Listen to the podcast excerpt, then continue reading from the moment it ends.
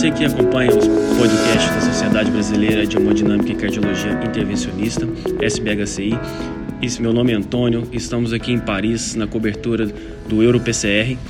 Estamos aqui com o Dr. Alexandre Quadros, diretor científico da SBHCI, que acabou de ministrar uma excelente palestra expondo os dados do Registro Brasileiro de CTO.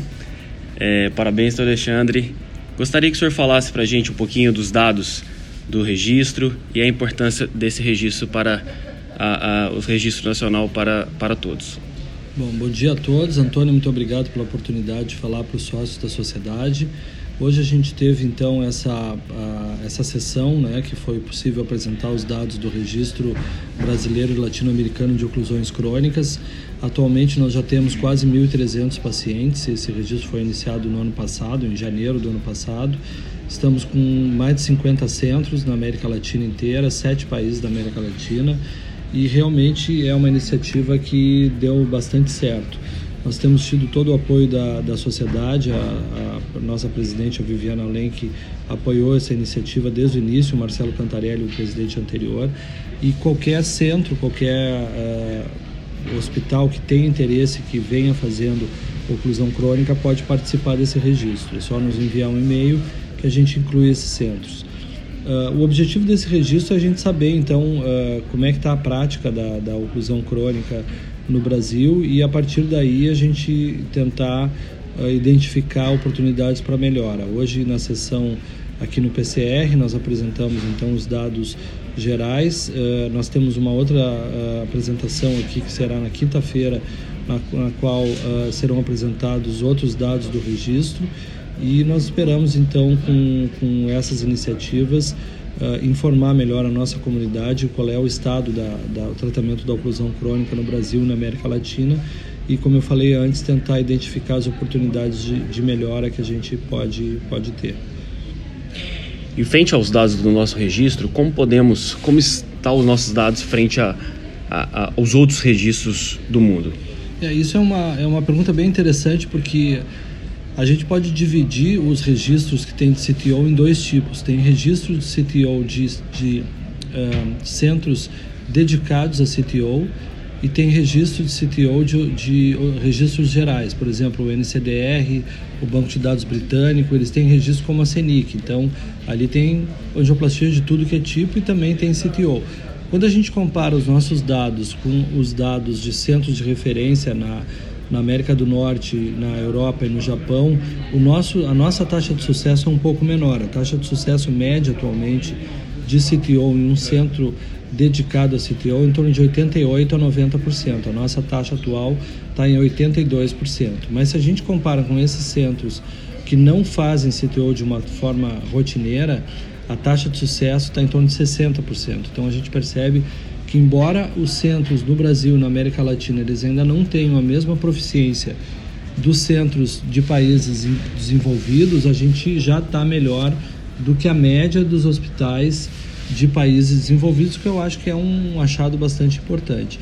As taxas de evento uh, hospitalares, de mês hospitalares, foram em torno de 3%, ou seja, muito baixo e as taxas de complicações também foram em, termo, em torno de 3 a 4%, que a gente sabe que esses procedimentos são demorados, são complicados, e além disso, o que é muito importante entender é que não é só o procedimento que é complexo, o paciente é complexo, os pacientes são mais idosos, os pacientes, por exemplo, nessa desse registro de CTO, no nosso registro, 60% dos pacientes tinham angioplastia prévia, 20% de cirurgia prévia, 40% infarto prévio, quase 40% de diabético, 90% de hipertenso.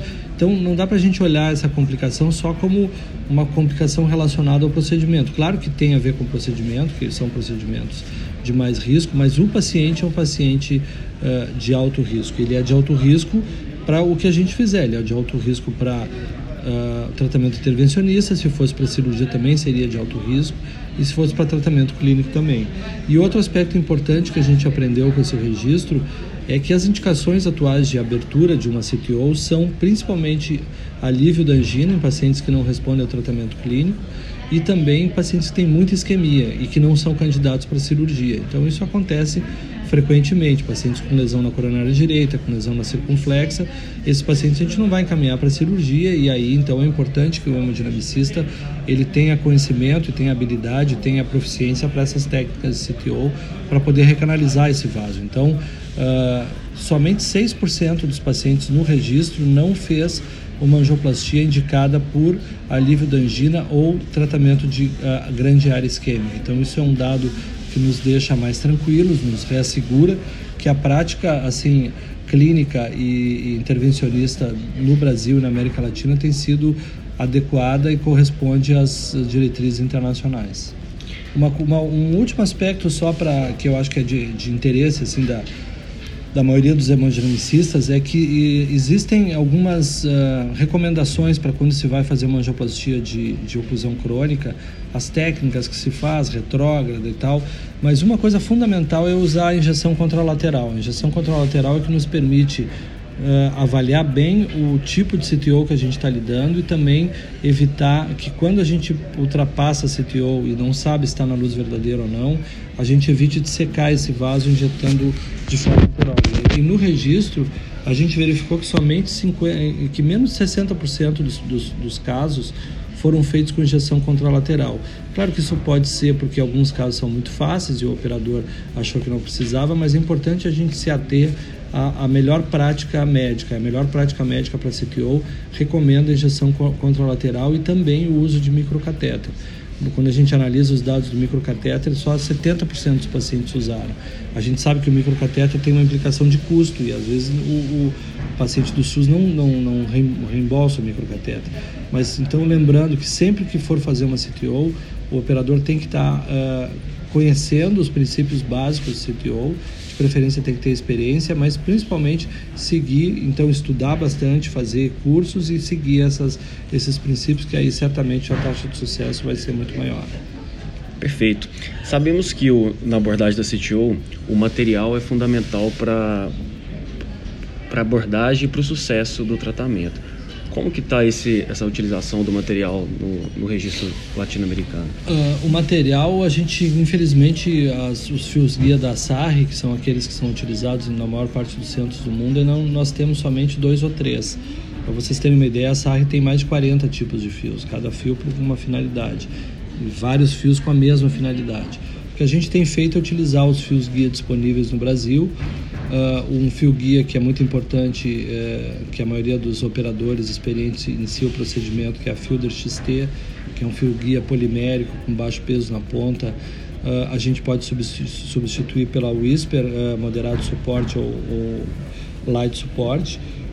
E o outro fio guia também que é muito utilizado, que é a Pilot 200 da Abbott, que agora está chegando no Brasil já foi aprovado, não sei se está disponível ainda, mas que pode ser substituída em alguns casos pela PT2 da Boston, que é uma guia barata e uma guia que está disponível no SUS. Então, para entender isso, para a gente poder então trocar esses materiais, a gente precisa entender como é que funciona o procedimento, precisa saber como é que funciona o material e aí a, quando a gente não tem o material disponível, a gente pode usar aquele material uh, que é equivalente. Já passou o tempo que fio guia era tudo igual. Hoje em dia, quem quem pensa que fio guia é tudo igual realmente tem que se reciclar, porque a gente sabe que só dessa companhia, por exemplo, tem mais de 40 tipos de fio. A Boston tem uma linha bastante completa, já com quase 20 tipos.